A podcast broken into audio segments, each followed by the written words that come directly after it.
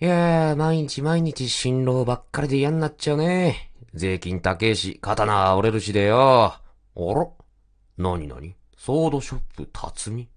こんなとこに新しい刀屋ができてんな。これは知らなかった。入ってみよう。ウィーン。いらっしゃいませおい、ず、ずいぶん元気いいね、おい。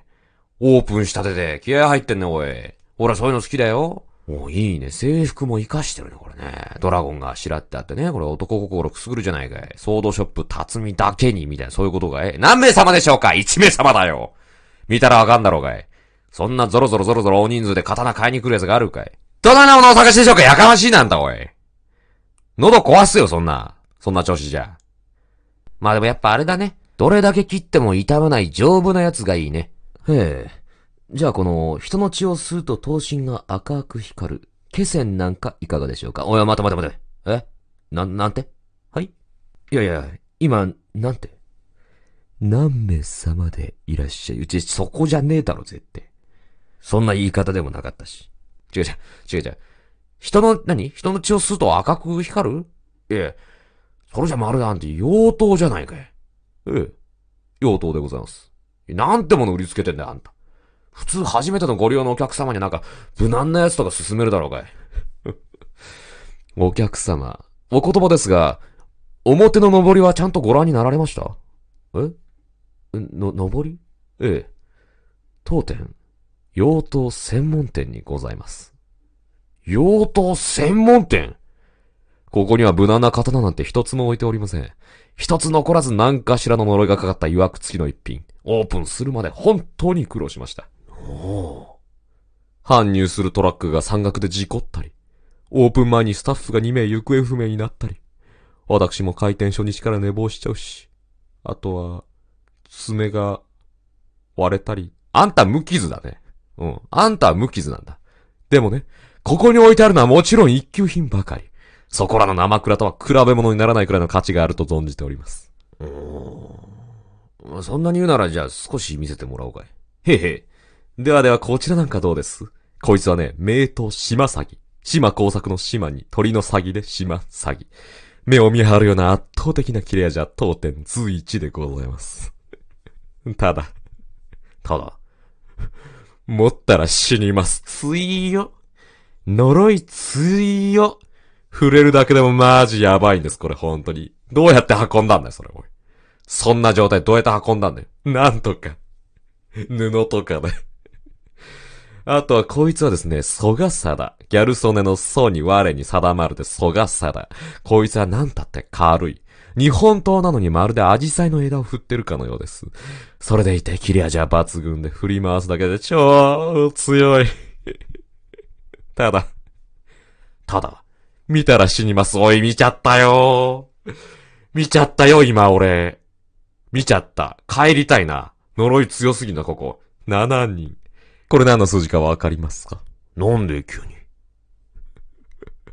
オープンまでに犠牲となったスタッフの数です。7人も？ええー、7人もでございます。なんでそんなやべえこと発表しちゃうんだよ、おい。えー、あとは、おいおい、もう勘弁してくれ、おい。もう見たり触ったりできないなら帰るよ、俺は。いやいや、お客さん。大変失礼しました。そういうかと思って、触っても大丈夫なやつご用意しております。おこの店にしちゃ珍しいじゃねえの。もうオイラもだいぶ麻痺しちゃってるからね。どうも大きに。大きいんじゃないあったく。勘弁してくれ。あら、これあれだね。鞘がごつくて。で、持ち手も結構こう豪華な感じで。なんかかっこいいね、これ。え？これなんて言うんだい？これはですね、名刀イザム。イザム？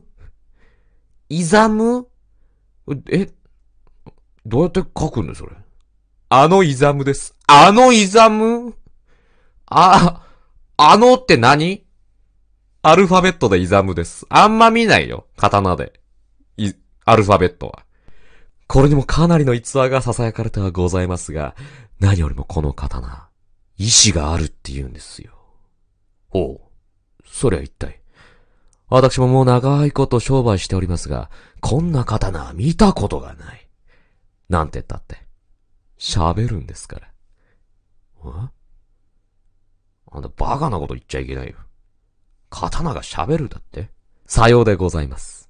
ただこれはあくまで噂でございまして、この刀に気に入ってもらえなければ、鞘から抜くことさえままならない。いろんな方々がこの刀を抜いてみようと試みたんですが、誰一人抜ける方はいませんでした。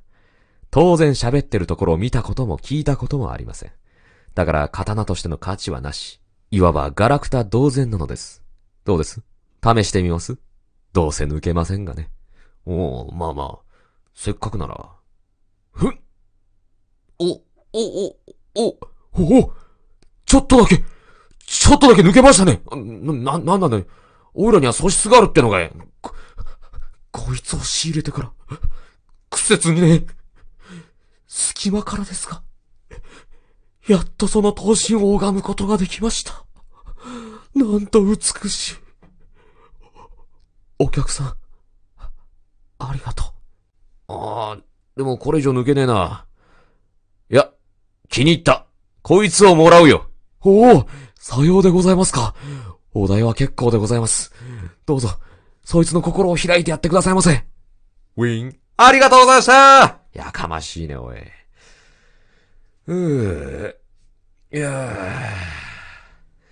今日は、早く寝るか。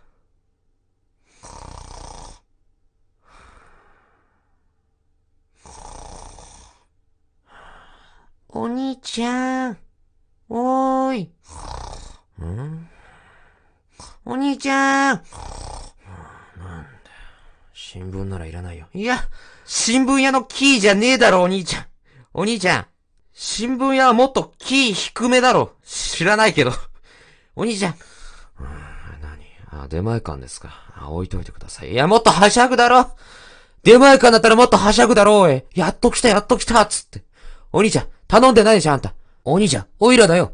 イザムだよ。おー。びっくりした。刀が喋ってる。お兄ちゃん、いいからとりあえずこの傘立てから出しておくれよ。傘立てに刀刺す奴がいるかよ、あんた。なんだよ、もう家着いた時言ってくれよ。えー、っと、どれどれ。よいしょっと。おお。今見ても、鞘がかっこいいね、ごつくて。お兄ちゃん、あんた見込みあるね。え？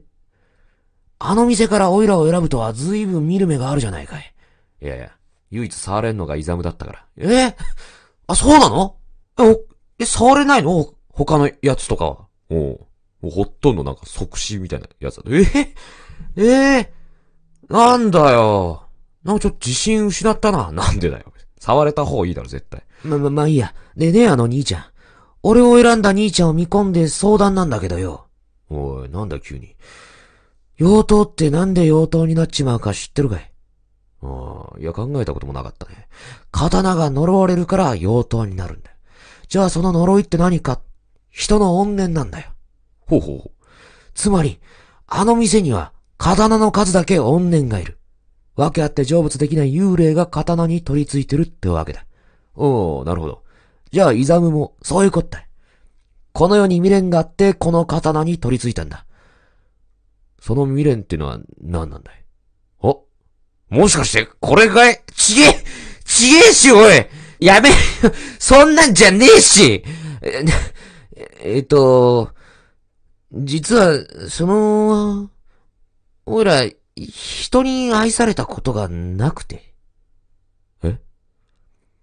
まだ生きてた頃、内気だったおいらは、こんな自分が嫌で、性格がどんどんひん曲がっていって、そのたんび周りの人は離れていって、それで、自らの手で命を。そんなことをしたのに、こうやって未練があってこの世に居座ってるなんて、情けない話だよ、まったく。よし、わかった。イザム。今日からお前は、オイラの相棒だ。え？もともとそのつもりで買ったんだし。おいら、ひなの、吉川ひなのってんだ。お前のことをもっと聞かせてくれよ。お、おいらの？